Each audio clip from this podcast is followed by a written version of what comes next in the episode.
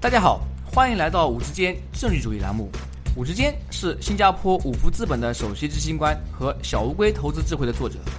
五之间政治主义旨在和大家分享基于政治主义的各种研究、书本和信息。这些信息主要覆盖经济、商业、金融和投资领域。在本节目中，我们不会讨论任何五福资本的投资产品信息。所有嘉宾的意见都是他们的个人意见，和五福资本无关。如果您有任何问题或者建议，请联系我们的微信公众号“五之间政治主义”或者微信号 “w o o d s f o r d”。各位听众，早上好，欢迎来到“五之间政治主义”栏目。今天我的嘉宾是魏尚敬先生。魏教授是著名的美籍华人经济学家和哥伦比亚大学商学院教授，其研究领域包括国际金融、国际贸易、政府治理和改革、中国经济以及宏观经济学。二零一四年，魏教授担任亚洲开发银行首席经济学家，领导经济研究局，并担任亚开行评论经济问题的发言人。他曾任美国全国经济研究所中国经济研究组主任、美国布鲁金斯学会高级研究员、世界银行顾问等职务。今天我们要聊的话题，基于魏教授写的一篇学术论文，叫做《The Competitive Saving Motive: Evidence from Rising Sex Ratios and Savings Rates in China》，翻译过来就是竞争性储蓄动机。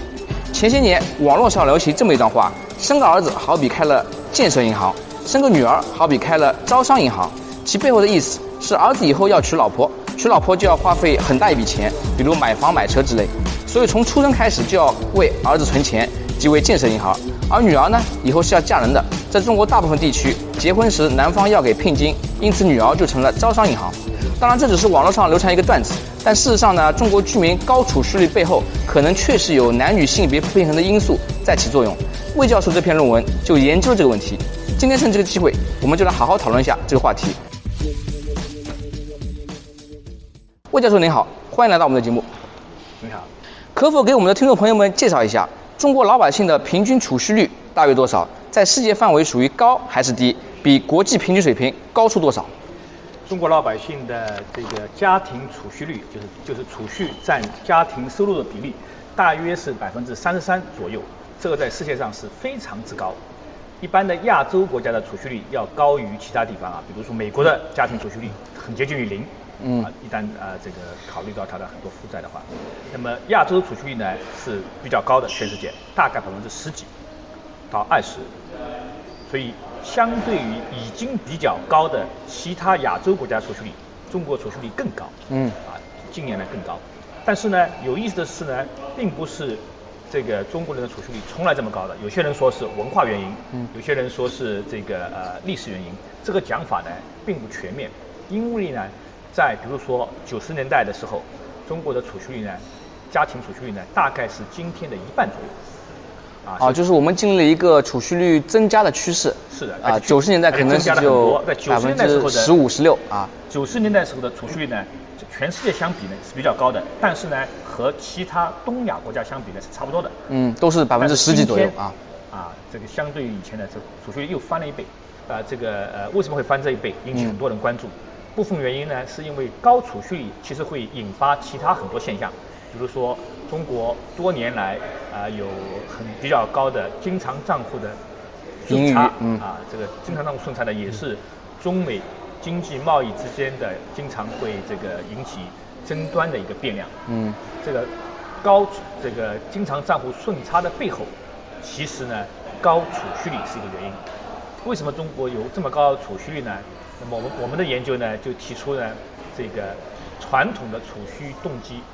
还不能完全来解释这个现象。嗯，竞争性储蓄率，这是我和张晓波老师提出这个概念。竞争性储蓄率其中扮演了一个很大的角色。什么是竞争性储蓄率？对，就是呃，首先在介绍我们这个竞争性储蓄率之前啊，我看到您在论文中啊提到，一般来说解释储蓄率比较常见的理论呢有很多那些嗯传统的。啊，经济理论啊，比如说生命周期理论等等。那么，首先可不可以给我们的听众朋友们稍微解释一下这几个常见的经济理论，像生命周期理论，然后他们是否符合中国的这个储蓄率高啊这样一个实际情况？最最呃这个经典的啊，或者说是呃常常常提到的储蓄动机呢，有三大块。嗯。一块呢，所谓生命周期理论呢，就是说呢，我工作的时候。要储蓄。这个为什么工作室要储蓄呢？因为小孩子还没有读书的时候，他还是要有支出的。嗯那时候他们的储蓄率是负的，收入是零，却有支出，所以是负的。年纪大的时候呢，也是没有收入的。这个所以年纪大人的储蓄率也是呃负的，收入没有或者退休低但是啊支出呃正常生活支出还是需要需要有的退休部分。那么只有当中那段啊，在已经开始工作的，但是还没有退休的人，会有这样的储蓄。所以生生命周期理论呢，就声称呢，给定一个人，他的储蓄率呢是随着他在这个生命中的不同的阶段啊，有有时候低，当中高，最后又低的。嗯。那么这这个从这个呃个人的生命周期、储蓄周期这个概念套用到国家层面来看呢，不同的国家储蓄率可能不一样的原因呢，是因为他年龄年轻人、年纪大的人、退休的人和和还没有工作的人相对之间比例不一样。嗯假设你这国家碰巧工作年龄的人比较多，那么储蓄率就比较高储蓄率会高一点。嗯这是生命周期的理论的这个呃讲法。嗯这个讲法呢，套在实际这个数据里面呢，不太受到支持。嗯跨国的研究啊，这不仅仅是中国的数字不太支持，其他国家数字也不太支持。虽然这理论很漂亮，用来解释中国的现象呢，呃，不是很有利。嗯那么另外一个呃，经常讲到的储蓄的动机呢，就是防范风险啊，就防范风险。叫谨慎动机理论谨慎动机 （precautionary savings）。嗯。我为什么要储蓄呢？万一以后我遇到生家里我或者家里人啊有这个遇到生病啊、失掉工作啊、残废啊等等啊不测事件发生，嗯需要用钱。嗯为了以后有这种不测事件发生的时候需要用钱的时候，我有钱的话呢，今天需要储蓄一点。很多人说这个非常适合中国的这个储蓄的这个情况，因为呢，中国有很多这种不可预测的事情，嗯发展中国家很长一段啊时间，呃，医疗保障制度也不够健全，嗯嗯万一家里有人生大病了以后，可能医疗保险不够能够给出的钱不够，所以我要储蓄。那么这个讲法呢，显然是有一定道理的，大多数人都相信。但是呢，这个用来解释为什么中国的储蓄率在过去的一二十年里面翻了一倍呢，不给力。为什么不给力呢？嗯嗯因为呢，虽然中国的啊，我们说劳保制度也好，医疗保险也好，虽然呢和新加坡相比，和北欧相比，还有很多改进的地方。嗯但是呢，今天的医保制度、退休金的制度肯定是比九十年代初要好要好。嗯所以这方面呢，实际上是在改善的。所以应该是反过来，因为劳保制度更好了，所以它储蓄率应该降低，而不是上升。所以呢，这个呃，这个所谓这个储蓄是为了对付今后的风险，这个讲法呢，解释储蓄率的水平很有关。为什么老老百姓这个要储百分之十五而不是百分之五？有道理啊，就是发展中国家比发达国家高，这个是可以解释。可以解释但但是你的解释为什么历史趋势已啊经是百分之十五了，还要升到百分之三十多，嗯这个比较难解释啊。这嗯是第二个理论。第三个理论呢，讲法呢就是文化，嗯不同的国家，父母给孩子教育不一样啊。在中国可能这个孔夫子的教育是说不能呃这个叫叫寅吃卯粮啊要寅吃卯粮，啊对啊，就是说你不能说只只赚十块钱的去花二十块钱的啊，这种这种讲法。如果有这种文化的话呢，我从这个不愿意贷款，除了买房子之外都不愿意贷款。嗯哎，美国人很愿意贷款。当这好像确实有，我记得我碰到一些中国朋友，他说，哎，我就是不喜欢负债啊，除了房子以外，啊就文化显然是重要的啊。嗯我们我们不讲文化不重要，那么文化的重要性体现在哪里呢？嗯就体现在正常情情况下，美国人储蓄率可能只有百分之一和二，哎，中国储蓄百分之十、十五嗯。这个是就其中百分之九的差别是由文化啊这个解释但是呢，这。个文化的因素呢，过去的一二十年没什么大的变化。倒过来说，曾经是我们的父母辈、祖父母辈给他信用卡还不敢随便花。嗯今天年轻人敢敢花钱的，对不对还对敢花钱的。所以从趋势上来说呢，这文化因素很难给你给出一个储蓄率在上升的现象。事实上，文化可能也是应该反过来，就今年就要像您说的要么啊，要么如果要变的话呢，是反方向的变。因为年轻人更愿意呃透支消费，对吧？这是这个三大这个这个经典的储蓄理论啊，这储蓄理论仔细推敲呢，都很难无法解释解释嗯中国储蓄率这个快速上升这个现象。现在回到啊，您刚刚提出的一个比较新颖的观点，就是男女性别比例不平衡导致中国家庭比较高的储蓄率啊。那么可不可以为我们的听众朋友们解释一下您的理论啊，跟前面提到的这个三大理论都很有很大不同吧？那么是如何更好的解释我们中国的储蓄率变高这样一个现象呢？我先分两步说，第一步呢，这个竞争性储蓄这个概念名词呢，是由我和张晓波提出来的。这个这个讲法，这个储蓄动机呢，实际上是适用于世界上所有的国家的，啊，包括新加坡，包括美国等。它指的是什么呢？就是说呢，这个一般的居民他储蓄的动机之一啊，除了前面讲的三种这个因素之外呢，是为了要增加自己或者孩子在谈婚恋嫁的市场上的相对竞争力。嗯。什么意思呢？就是说呢，呃，这个有钱的人比没有钱的人相对来说容易找到配偶。这尤其适合于说呃这个呃男的找女的，古今中外都是这么呃这么回事。这是第一步，说这个这个竞争性储蓄动机这个讲法呢，实际上是一个呃呃全世界人类特性的一个描述啊，全世界各地都是适用的。第二步呢，我们来讲它对中国的适用程度。那么对中国呢，它是尤其重要，尤其重要的一个原因呢，是因为中国啊这个从九十年代开始出现了那个阴婚青年里面。男多女少这个现象，嗯，具体怎么说呢？就说正常的时候啊，正常的时候，这个男女比例呢，男婴女婴在刚刚出生的时候的比例呢，这个全世界的规律呢，大概应该是一百零六个男婴对一百个女婴，就是多出百分之六啊，一百零六男婴对一百女婴的时候，这这样的个比例呢，到了谈婚论嫁的时候呢，基本就是一比一了。因为是因为男婴的死亡率比较高嘛？一方面是因为对男婴。男婴和年轻的男孩子更可能去做一些危险的事情。嗯。呃，所以一方面这个原因，另一方面呢是，如果这个人口是正常呃这个在增长的话，那么到谈婚论嫁时候呢，如果是一般来说丈夫要比妻子要年纪大一点点，嗯，大个两三岁的时候呢，你需要呃年纪轻的那个那个这个人群呢要稍微比年纪大的要大一点点才会达到一比一的概率。哦，嗯。所以呢，正常的情况下呢是一百出生婴儿的性别比是一百零六比一百。嗯。上上下下差不了太远啊，全世界的普遍规律表明上上下下差不远。中国呢，在呃这个计划生育执行之前，七十年代末的话呢，八八十年代初的时候呢，这个比例呢大概是一百零七比一百。那就是跟全世界平均比例差不多啊。基本平衡。嗯。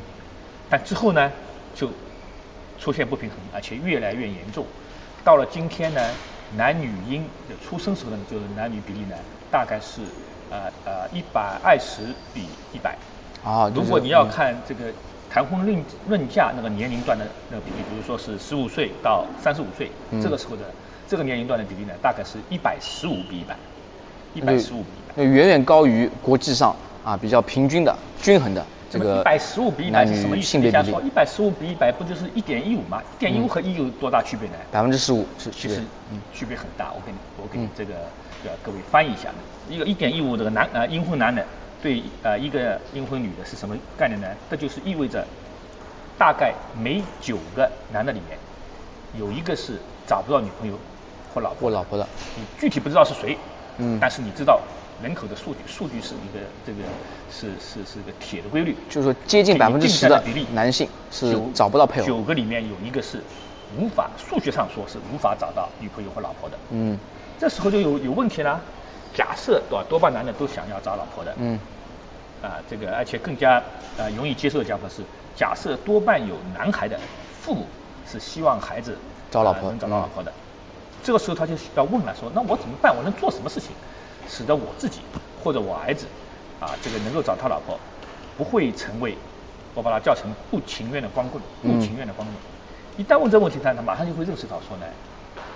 刚才古今中外有钱有好处，财富啊。财富是婚姻市场上的竞争工具之一，嗯，而且是个非常重要的工具。啊，刚才您提到的，啊，有男孩是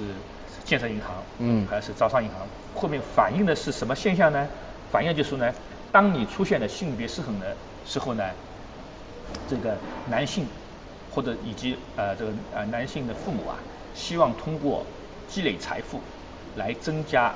自己或自己孩子在婚姻市场上市场上的竞争力。这个积累财富的形式之一就是提高储蓄率，啊，不仅仅是这个提高储蓄率，还有其他做法，也可以说增加孩子的教育投资，希望他读更好的学校，嗯，啊，这个这个这增加储蓄，增加人力资本，啊，都是这个竞争的呃手段之一，对手段。因为性别失衡出现了，使得呢竞争性储蓄这个对储蓄的相对贡献呢，要比其他的几个动机呢升上升的快很多，嗯。然然后造成呢储蓄率上升，这只是一种讲法。怎么知道对和错呢？嗯，哎，这个我们可以看啊几个证据。嗯，啊三大类证据可以看。第一是全国性数据，很容易看。比如说呢，如果你看这个全国的阴婚年龄啊段的性别失衡的这个上升程度，就会发现呢和全国的居民储蓄率上升情况呢吻合的非常好，吻合的非常好。啊，就是说越是不平衡，它的储蓄率就越高。因为平衡不断在上升。嗯，结果储蓄率也不断在上升。啊，这个只是呃呃第一第一个证据啊，还啊不是特别的强。那么第二个呢很有意思呢是这样情况，如果你把全国的不同呃省直辖市看成是一个不同的一呃一个经济体的话呢，你每一个省和直辖市可以分别计算这个当地的储蓄率。那另外一个现象呢是呢，这个虽然啊这个全国啊阴婚年龄中呢出现了性别失衡的情况，比例是一点一五比一这样的比例，但这个比例呢在全国是很不平均的。有些地方呢比较严重，比如说安徽啊很严重，可以达到一点二比一。嗯还有一些地方呢是相对这个呃温和的，或者甚至是啊、基本没有出现这个不平衡比如说内蒙古嗯啊就是一个地方说很少有有男多女少的男多女少，基本上平衡的。他他们就是到了阴婚年龄时候呢，比例就很接近于一比一。因为不同的地区的性别失衡不一样，所以你就可以问这样的问题：说是不是我与省与省之间比较，是不是说哪个省性别失衡比较严重的话，当地储蓄率居民储蓄率更高高一点？嗯当然说是的。也可以倒过来看看，因为从九零年到现在，不同的省它的性别失衡的程度增加程度也不一样，也可以问说，是不是哪个地方性别失衡增加的快一点的话，当地的储蓄率增加也会快一点？当然说也是，所以数据呢非常明显的支持这样的一个呃这个讲法。嗯那么第三种证据呢，啊、是更加有意思的微观的这个家庭住户的数据。首先我们可以很容易的核实，在给定一个地方呢，这个如果你啊、假设我们只是看这个三口之家，家是有男孩的，未婚男孩的，又一家是未婚女孩的，呃，比较容易的核实说，平均来说啊，平均来说是有男孩的家庭储蓄率会高一点，有女孩的家庭储蓄率会低一点，这个很直观，因为正正如你刚才呃提到的这个通常讲法嘛，嗯。这个呃有男孩的是呃这个这个建设银行。我需要储蓄，有女孩的是招商银行，哎我可以放松一点，但是这个还不是最说明问题，最说明问题呢是这样的意思，很有意思的现象是什么呢？说假设你只全国啊只看三口之家，家里呢男这个孩子呢是未婚的男孩，只看未婚的男孩这样的家庭，你就会发现呢，如果这个两个我们比较两个家庭啊，都是一个有个未婚的呃男孩，比如说十二岁，父母呢工作也差不多，收入也差不多，唯一的区别是什么呢？有一家住在包头，当地的性别失衡非常微弱；另外一家哎、这个住在合肥，性别失衡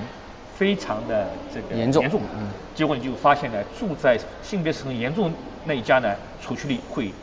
远远的高过那些住在性别失衡不太严重的地方。就是换言之说，孩子在婚姻市场上面临到的竞争，会影响父母的储蓄行为。我刚才说包头和合肥当然是个例子，我们实际看的统计分析是把所有的地方都找来，每个地方分别的这个性别失衡程度呢把它刻画出来，然后看不同地区的不同的性别失衡程度会不会影响当地的有男孩家庭的储蓄率。我们前面讲的是说把男孩家和女孩家的储蓄率比较，现在讲是说如果你只看男孩家的话呢，会发现不同地区的性别失衡也会很啊、这个储蓄率也会很不一样。哪一哪个地方的有男孩家庭，男孩在婚姻市场上遇到的竞争更大，更多的男的这个追逐相对少的女的话呢，他们的储蓄率也会更高。啊，就是说，那我在这里帮助我们的听众朋友们更好的理解一下，就是研究发现，第一，性别比例越是不平衡的省份，他们的平均来说啊、储蓄率会更高。第二，即使我们只看男孩家庭，不看女孩家庭，在性别比例不平衡的地区的那些男孩家庭，他们的储蓄率也比那些在性别比例比较平衡的地区的男孩家庭也更高。没错，而且呢，不光是这样的一个质的概念啊，我们可以统计推算出说，当你性别失衡每增加一点的话，储蓄率会增加多少？这就是所谓的弹性这样一个概念。嗯弹性系数那么当我们把这个弹性系数算出来以后呢，你就可以折算出来说，因为呢，中国从九零年啊呃当当时的性别呢，这个是就阴婚年龄啊这个阶段的性别这个呃曾经是微弱失衡，到今天失衡到这样的程度，把这个和呃这个实际上的这个性别失衡变化的这个信信息和弹性系数结合起来，那么可以得出一个什么样的结论呢？就是从九零年到今天，这个家庭储蓄率啊，刚才说是百分之十六到百分之三十三这样的增加，这个增加的里面呢，大约一半是可以由性别失衡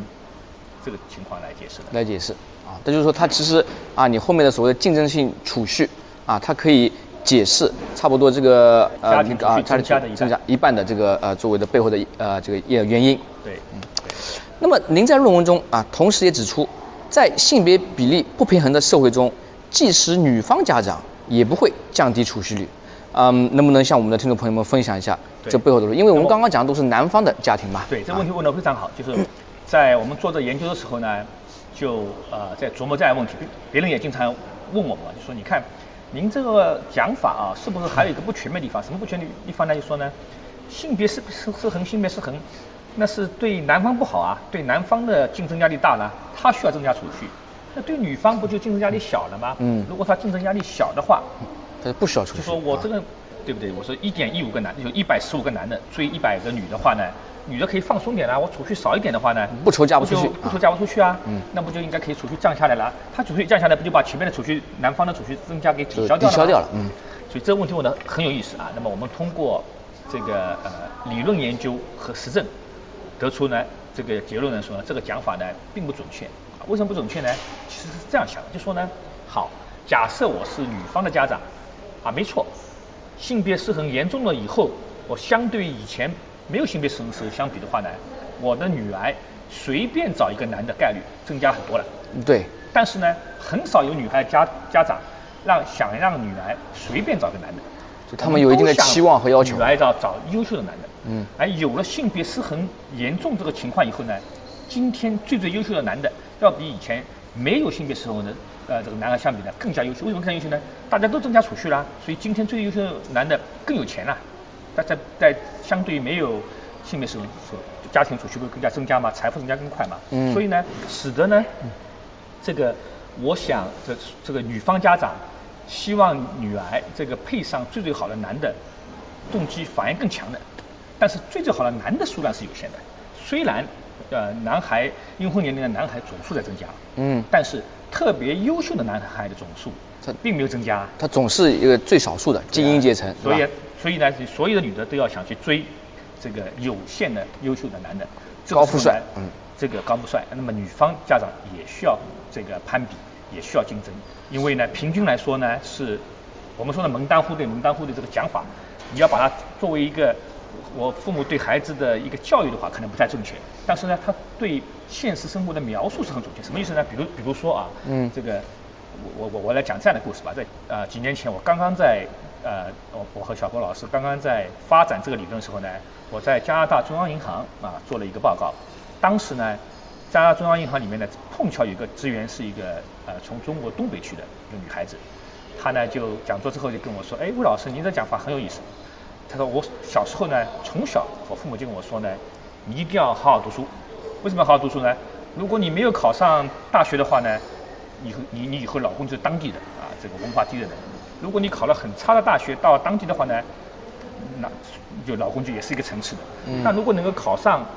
北大、清华、复985旦、交大的话，啊好的大学。哎，你的那些男同学就可能优秀很多啦。嗯。所以呢，父母不断给我灌输说你要好好读书这样的一个这样的一个理念。虽然嗯虽然这就是女方父母对这个女儿的呃人力资本投资、教育投资的一个促进的一个一个一个情况，所以呢，女方之间的竞争其实也很啊、增加，增加人力资本投资是一种女方竞争的手段，增加储蓄也是一种啊、女方竞争的这个手段啊，所以从逻辑上说，理理论上说，性别性别失衡虽然增加了，呃，女方家庭不一定要降低储蓄的啊，可以增加，可以降低，我不说它一定会增加。嗯然后我们到了实证数据里面看呢，哎，实证数据里面发现呢，说是你要比如说看不同的省，现在我们说只看女呃有女儿的家庭储蓄率，你会发现呢，性别失衡的程度啊，基本上和女方家庭的储蓄的这个相关系数呢是很接近于零，微微为正，微呃微弱的正的，那就基本上是零，就几乎没有关系啊。我这个女方的家长，如果男多女少变得严重的话呢，一方面我觉得说啊，我可以放松一点了，因为女儿找找丈夫不愁了。嗯。另一方面呢，哎，我可以说反而要储蓄多一点了，因为呢，我希望女的能我的女儿能找到最好的那个男人。这两个想法呢相互抵消，使得在数字里面反映出来情况呢是女方的储蓄率基本和性别是很没有关系。啊，所以说，那么到最后就是说，由于性别失衡呢，男方的储蓄率意愿是增加是很明显，但是呢，女方由于不同复杂原因互相作用，造成她的性别失衡并没有增加或者降低女方储蓄率的增加或降低，因此到最后净的这个作用是增加了总体的储储蓄率。没错，而且呢，竞争性储蓄的一个重要表现形式呢是房价上升。为什么房价上升呢？因为呢，这个所谓储蓄啊，储蓄就是说我没有吃掉花掉的收入啊，嗯就是这个这个推迟的消费。那么这个储蓄呢，它不仅仅是银行里存钱这个形式来表现出来，我买金融资产，我投资房地产也是一个储蓄的行为。对嗯那么在呃这个中国今天这样的情况下呢，其实呢买房子呢是最最重要的储蓄形式。嗯啊，为什么呢？比如说男女呃谈婚论嫁，经常女方会问，我们看这个《非诚勿扰》，这个女方的父母经常会问孩子有没有房子有没有房子，对不对？为什么呢？因为你要如果问对方说，你家里储蓄有这个存款有多少啊？一方面呢，即使在中国这文化下，问这样问题，有些人会不好意思。对但是问嗯你有没有房子，房子在哪里，这个很容易的问法，而且你根据这两个问题的答案，你基本上可以估算可以出来估算出对它多少家庭钱来说，房子的这个这个价值是多少是基本上是一个家庭财富的大头嘛。嗯在这个情况下呢，哎，买房子就变得很重要了，对吧？另一方面呢是你要问呃对方说你储蓄多少，你们下次到我们家里来把你的储蓄这个银银银行的那个卡带来，或者储蓄打印看一下看，你他给你看你都不知道上面数字是真是假的，对不对啊？嗯哎，房子的话呢，造假就比较比较难一比较难一点，对。所以呢，这个造成的情况呢是说性别失衡上升，造成啊、尤其是有男孩家庭想要买房子的冲动和压力增加的，这是是这这种这种呃现象呢，实际上是竞争性储蓄的一个推论。我们也找了数据去核实，嗯怎么核实法呢？哎，你看全国不同的地区性别失衡很不一样的，你会发现呢，性别失衡越严重的地方，房价上升的会越快。性别失衡越严重的地方，因婚家里有阴婚男孩、未婚男孩的家庭的，他想去买房子的动机就大了，拥有房子的比例就高了。我把我们的用竞争性储蓄来解释房价上升这样这个理论和社会上通常的另外一种讲解释房价理论来比较一下，就通常、嗯通常你要说为什么中国房价涨得这么快呢？你要说呢货币供给对吧或者是货币供给啊，嗯或更啊，经常有人会说，他因为农村啊，这个中国啊城市化化在不断增加嗯，这么多人要到城里要找房子住，房价还能不涨吗？嗯有些人想说一线城市不会房价不会跌，因为不断有人进来，嗯对不对啊？这是我们经常听到的讲法，这个讲法呢是不准确的，嗯或者说是不全面的。为什么说这个不全面呢？原因是有人呃城市化，有人要找房子住，这个事情是没错，但是要找房子住这个事情的解决办法呢有两种，你可以住自己买过的房子，也可以住租租的房子，嗯租房而中国在过去的这个十几年里面啊，房价上升啊，并不是房价上升这样单独现象。我们可以同时看到呢，是不光是房价上升得很快，房价和房租脱节越来越厉害。嗯，房价房租比上升很快，就是房租没有怎么涨收入比嗯增加很快。嗯如果这个房价上升只是由物理需求造成的啊，有人更多人要住住房子的，这个应该是同时推高房价和房租，嗯但是我们看到不是这个现现象，房价比房租增加很快。一旦我们去呃用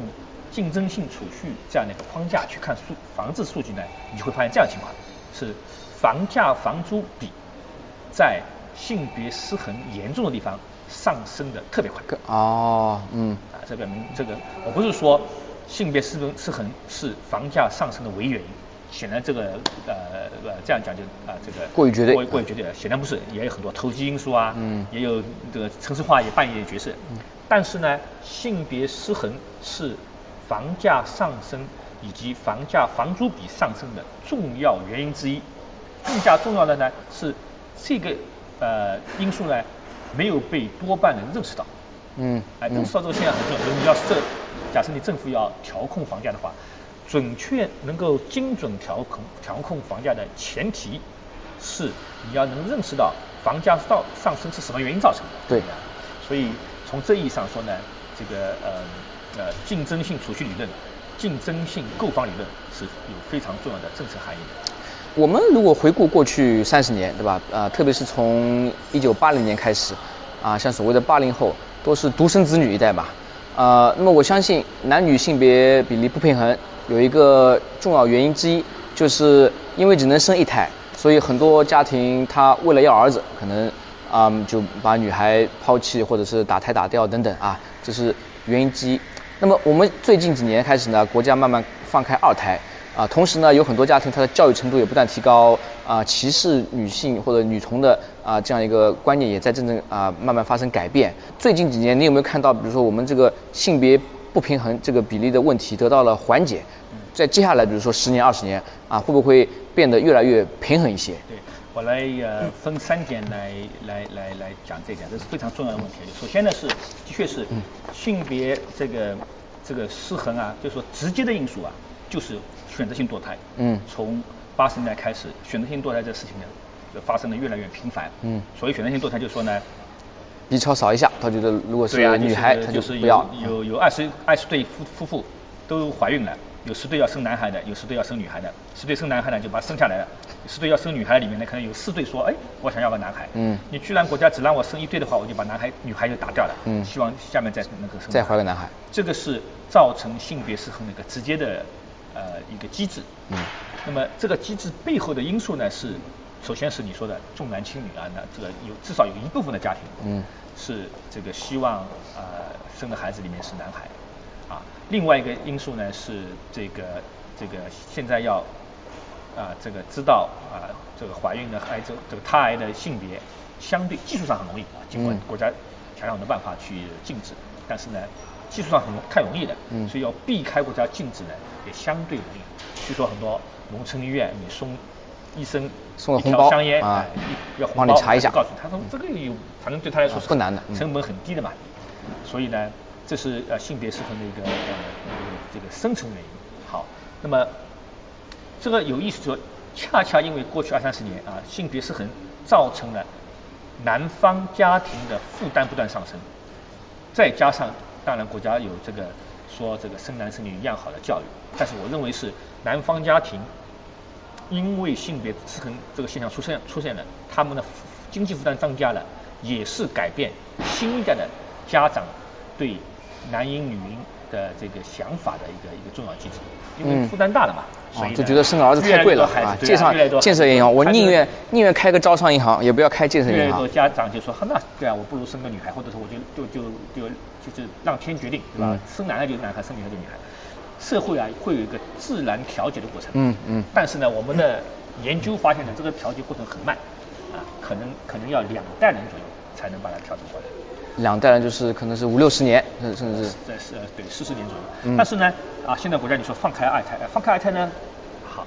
放开二胎对性别失衡以及啊这个竞争性储蓄、竞争性买房会什么样影响呢？哎，这呢要分两部分，一个是说呢，放开二胎的直接后果呢是新生的婴儿里面性别失衡程度会降低。我没必要去，就说很多人是这样想的，就是所谓的重男轻女这个现象要有一个准确认识。重男轻女并不是对大多数家长来说呢，并不是说呢男孩越多越好，女孩越少越好，这个并不是。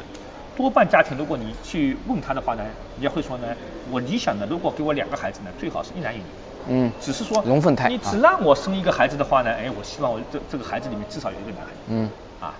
这是这个这个重男轻女的一个比较完整的一个描述。在这个情况下呢，一旦你放开二胎以后呢，往往人家第一胎你就不去选择了。嗯。第一胎的话，这个男女都可以。希望一男一女嘛，就他是男孩就是男孩，女孩就女孩啊。那么第二胎呢，有些人本来就不想打，但有一些人本来会，那么还有一些人呢，可能会要这个想说做性别这个选择选择的。嗯。但是因为第一胎不做选择，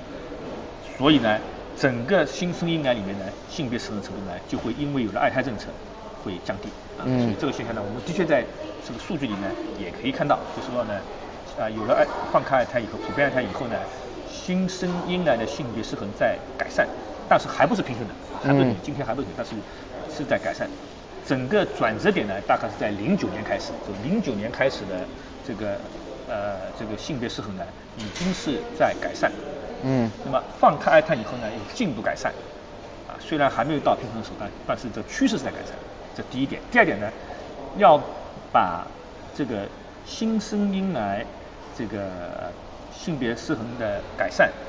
转化到全国的储蓄这个现象上头呢，还有一个时间差。嗯因为刚才在我们的故事里面呢，这个性别失衡是阴婚这个男青年、女青年的比例。嗯对不对？这个阴婚男青年、女青年比例呢，它是叫今，比如说今后十年的男青年、女青年啊，早就生完了，在放普普遍二胎之前已经生好了，对不对啊？所以普遍二胎这个政策要影响阴婚男女青年的比例的话呢，还要十几年、二十年以后。同时有一些研究显示啊，婚姻市场上女生比较抢手的现象呢，主要在农村地区比较严重，在一些大城市，比如说上海、北京，反而是剩女比较多啊。当然，这背后嗯原因也不尽相同。比如说大城市里受过高等教育、收入很不错的女性白领，眼光和要求也比较高，符合他们要求的男性呢也比较少。呃，在这样的环境下，是否会影响这些大城市中男方和女方家庭的储蓄意愿？因为它这个环境是不是和我们的普通的农村的这个环境有些不一样？这个呃剩女现象呢是要这样来呃理解，就是说很多人说剩女现象存在，是否表明竞争性储蓄理论是错的？这个嗯讲法首先是不准确的。嗯嗯实际上呢是中国任何地方啊，大多数的就是绝大多数的城市有剩女现象的时候呢，同时有剩男现象。嗯，对对对。嗯而统计上数字表明，人口数字表明非常清楚的，剩男数量上一定大远远大于远远大于剩女。但是剩男解决不了剩女的这个婚姻问题，有个错配是是吧嗯错配对啊，嗯是所谓的甲女丙男。甲女丙男受教育程度不一样，啊，中国已经有好多年了。这个比如说大学、高校，尤其是好的高校里面是女生的数量超过男生。嗯啊，高考成绩也好，这个呃进入学校以后的学习也呃很好。那你这个这个呃给定这样的一个教育背景很不一样的情况下呢，虽然剩男数量上大过剩女，但是呢这还不能啊、这个转化成那个顺利这个要形成婚姻这样的一个情况，所以就是这个结构性问题这个，结构性 错配问题。是个结构性问题。所以我在想，事实上这是不是也表明，就是在这样的情况下，呃，首先如果男方家庭儿子很优秀，考进啊呃比较难考的好的大学，他们其实是很抢手的，对不对？因为呃一方面呢，优秀男本来就少，同时呢有这个甲女丙男的问题。是的另外一方面呢，女方家庭也有点尴尬，因为我花了很多力气、很多财力啊，把我的女儿推送去复旦、交大这样的好的大学，但是呢，到最后哎，却是进入一个呃供需不平衡的市场，反而男少女多，所以呢，这也是给他们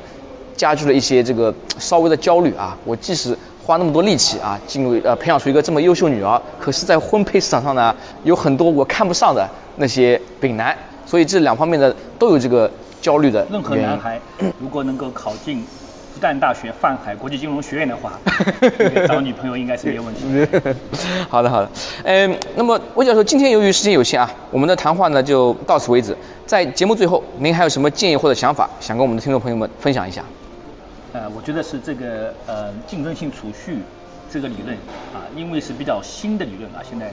呃这个还没有啊这个进入教科书，还没有成为一个经典啊经典的理论，但是呢，它实际上对投资啊、对国家政策啊都有很多启示。那么如果把这个理论能够掌握好，把这个东西这个想清楚啊，其实是会呃对呃资产配置啊、对孩子教育啊都会有呃有些启发。谢谢收听五之间政治主义频道。